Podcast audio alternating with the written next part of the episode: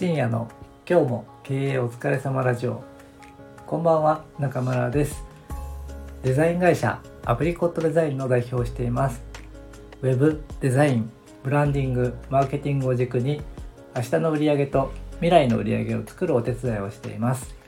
また自社ではカフェネイルサロントリミングサロンスクールの運営も行っています。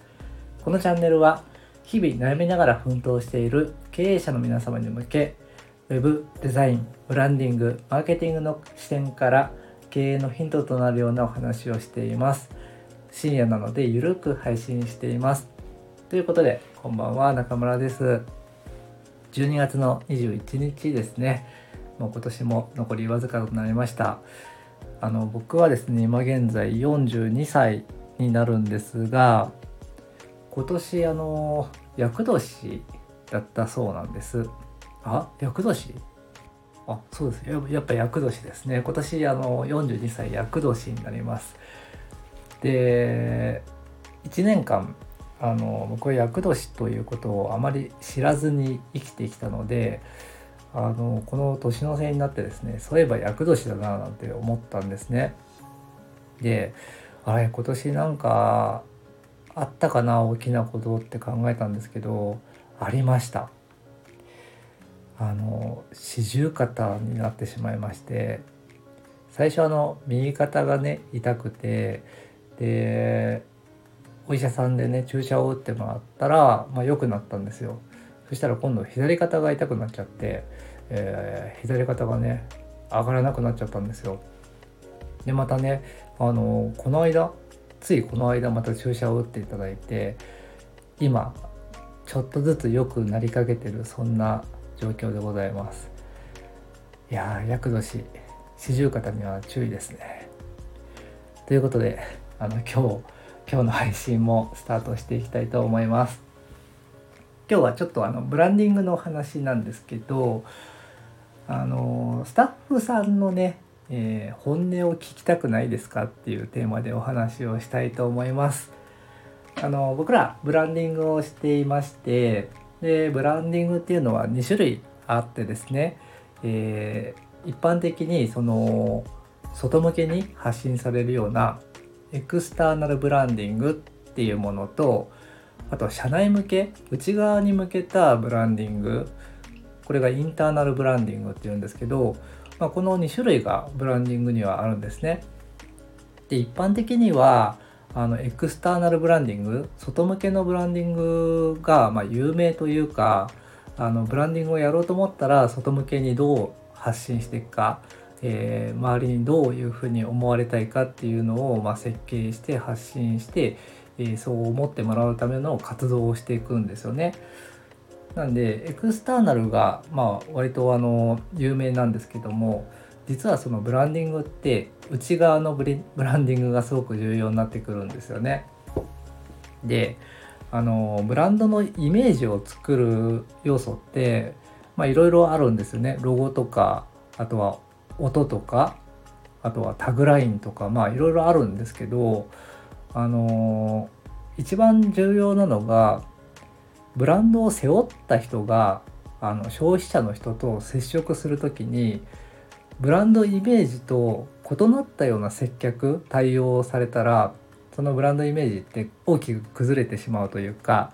あの一貫性が保てなくなってくるわけですよね。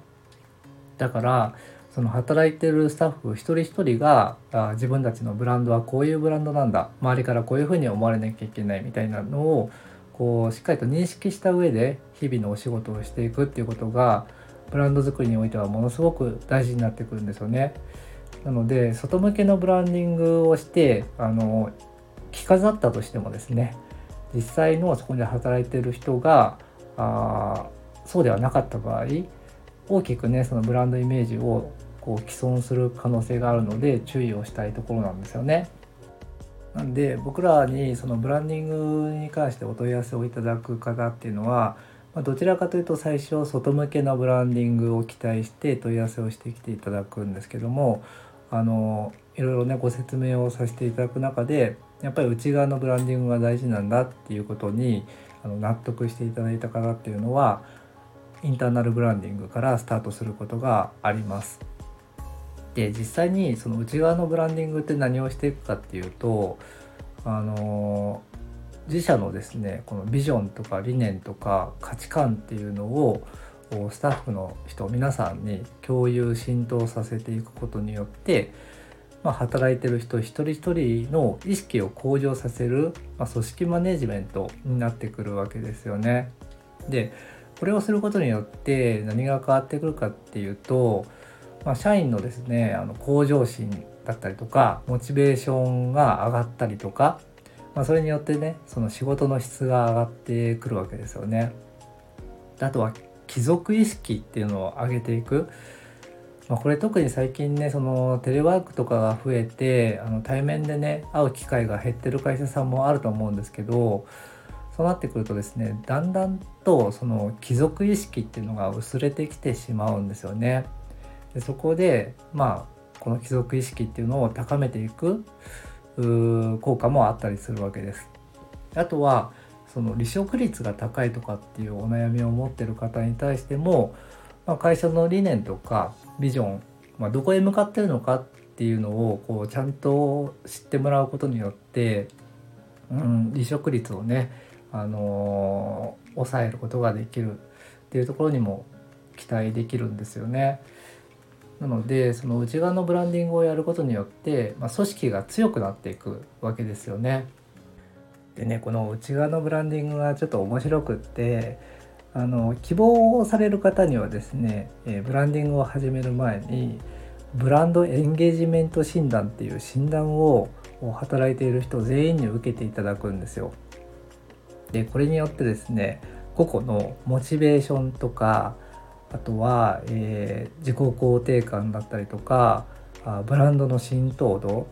あとは会社の変革に賛同するか否かとかあ実際に自分が行動できてるかどうかっていうことが全部数値化されて出てくるんですよね。なのであの一人一人がですね何を考えているのか、えー、どこに引っかかりがあって、えー、自分のモチベーションあの自分のポテンシャルが生かされてないかとかそういったこともね分かってくるんですよ。でこのエンゲージメント診断の目的としてはあのブランディングを始める時にブランド推進室っていうものを立ち上げるんですね。でそこにはですねあのブランディングをやっていく上で、まあ、選抜メンバーみたいなものをこう招集するためにこのエンゲージメント診断の結果をもとにメンバーを選抜していこうっていうところになってくるんですよね。であの社員の人を大きく4つに分けて分類するんですよ。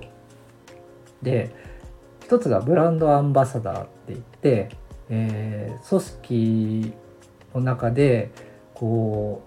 うなんだろう先陣を切って一緒に変えていこうぜってすごいやる気が高い人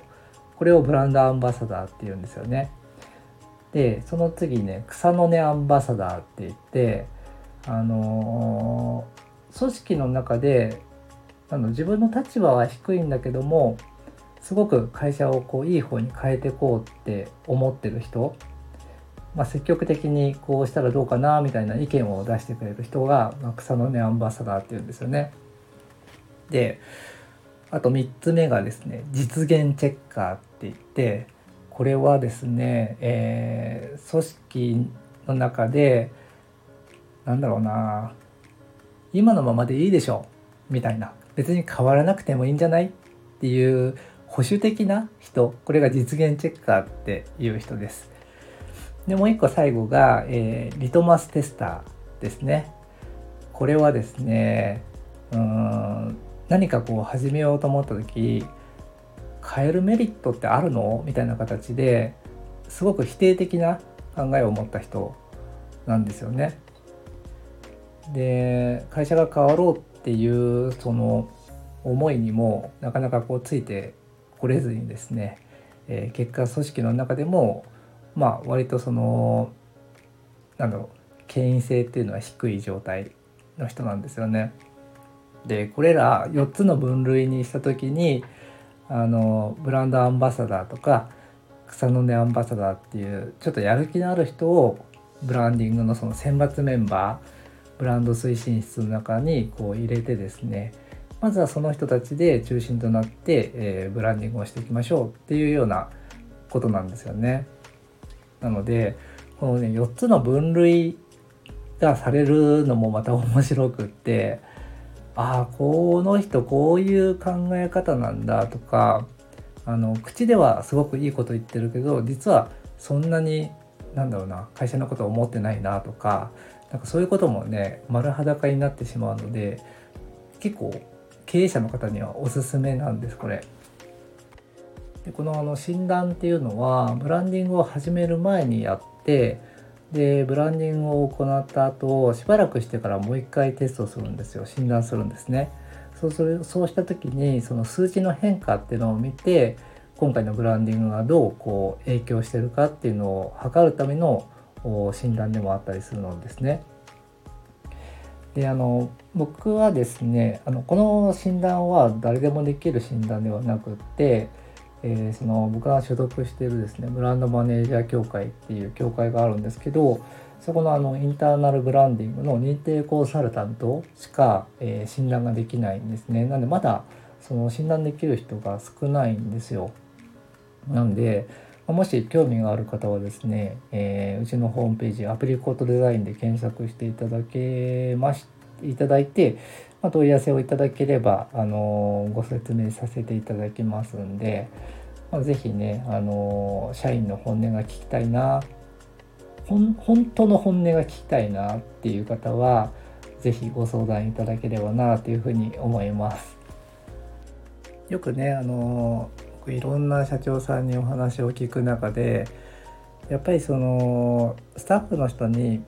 幸せになってほしいって考えていらっしゃる経営者の方が多いんですよね。であの表面的にはねその幸せかどうかってなかなかこう分かんないところあるじゃないですか。本人に幸せって聞いてもまあ大体が幸せですって答えてくるじゃないですか。ただね本当のところはどうなんだろうっていうのは、まあ、本人に本人にしか分からないので、